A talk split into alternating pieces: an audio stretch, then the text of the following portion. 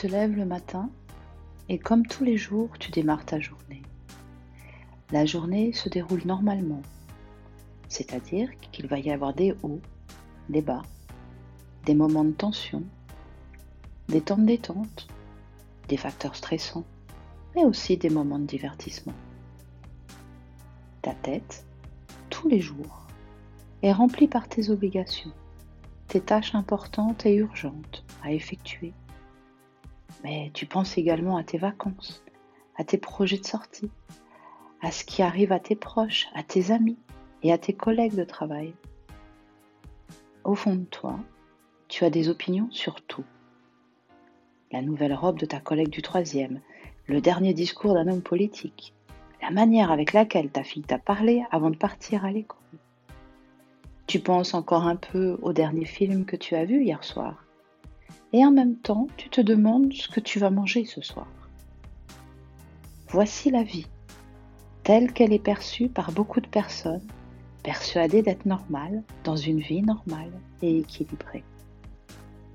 Sauf que si tu m'écoutes aujourd'hui, c'est qu'un petit quelque chose en toi n'est pas persuadé de cela.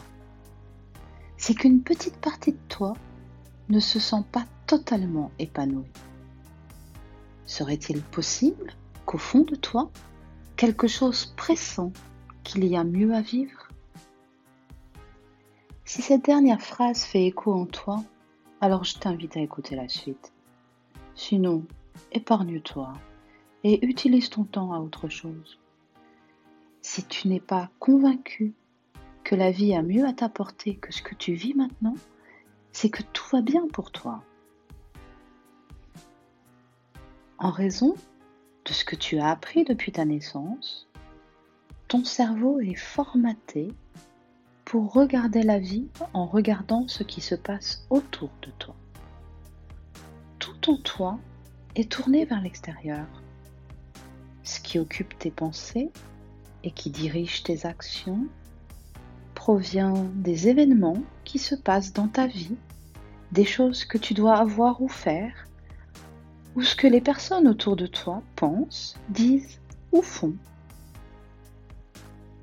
Avec ce regard tourné vers l'extérieur, tu te sens obligé de réagir, de t'organiser, de réfléchir, d'argumenter, de convaincre ce qui t'entoure pour pouvoir te frayer un chemin dans le monde.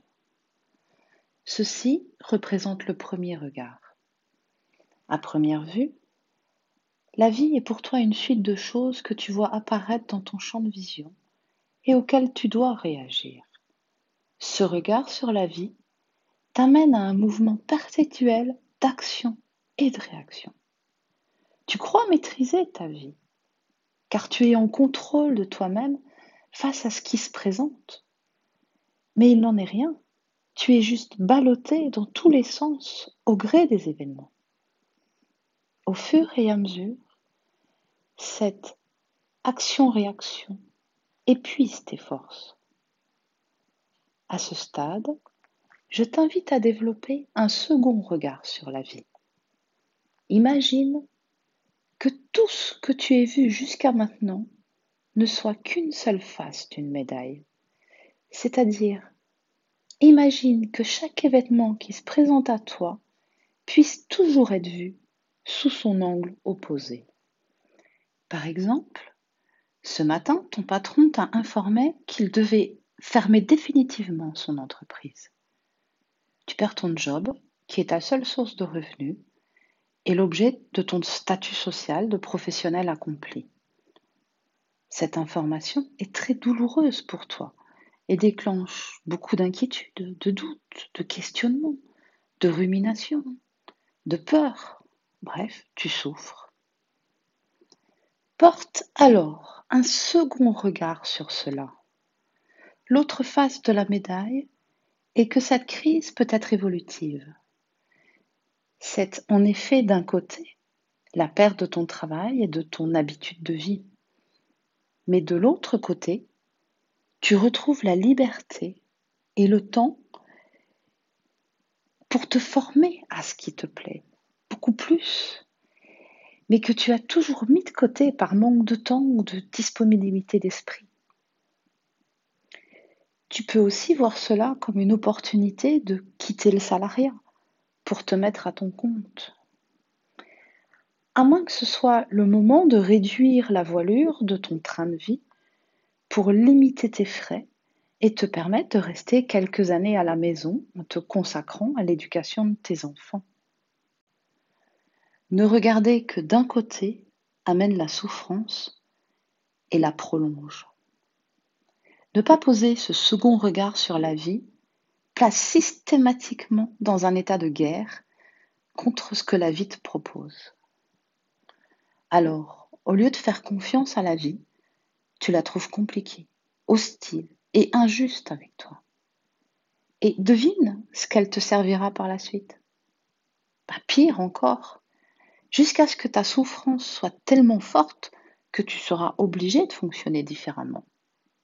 Alors, épargne-toi le temps perdu et les grandes souffrances et adopte ce second regard sur la vie. Ta santé se détériore, c'est l'occasion de changer ton hygiène de vie. Ton couple se distend, mais c'est l'occasion de retravailler sur ton pouvoir d'attraction, de recréer en toi ce, ce qui crée l'envie et le désir chez l'autre d'être avec toi. Tes enfants quittent le nid, mais sois ravi d'avoir du temps pour toi. Tout, absolument tout dans la vie nécessite ce second regard. Tu découvres alors réellement ce qu'est la dualité. Tu comprends qu'en fait, la vie est toujours ton ami. Tu deviens confiant, serein, positif et tu apprécies ce que tu as. Mais la dualité est toujours un peu rock'n'roll. Elle te secoue, te ballotte toujours un peu. Même si maintenant tu sais retomber sur tes pieds quand cela secoue et que tu te relèves plus vite quand tu tombes, tu n'es pas encore en mesure de changer drastiquement tes conditions de vie. Tu restes encore la proie de tes émotions et de tes désirs inassouvis. Alors, je t'invite à poser un troisième regard sur la vie. As-tu déjà été connecté à ton espace de paix intérieure? As-tu déjà ressenti à l'intérieur de toi qu'il existe un espace en toi qui ne dépend de rien et de personne, qui existe quel que soit le jour et l'heure, et quel que soit le lieu où tu te trouves. Ferme les yeux. Pose ta main au-dessus de ton nombril. Concentre-toi sur la partie à l'intérieur de toi qui se trouve sous ta main et respire tout doucement par le nez en faisant monter l'air tout doucement très haut jusqu'à ton cerveau. Puis laisse l'air sortir en soufflant doucement, bouche ouverte. Respire normalement une ou deux fois et recommence. Prendre l'air tout doucement par le nez en le faisant monter très haut dans ta tête. Et pose ta conscience à l'intérieur de toi, sous ta main. Ressens la chaleur apaisante de ta main. Ressens l'espace de calme qui s'ouvre en toi. Apprécie pleinement.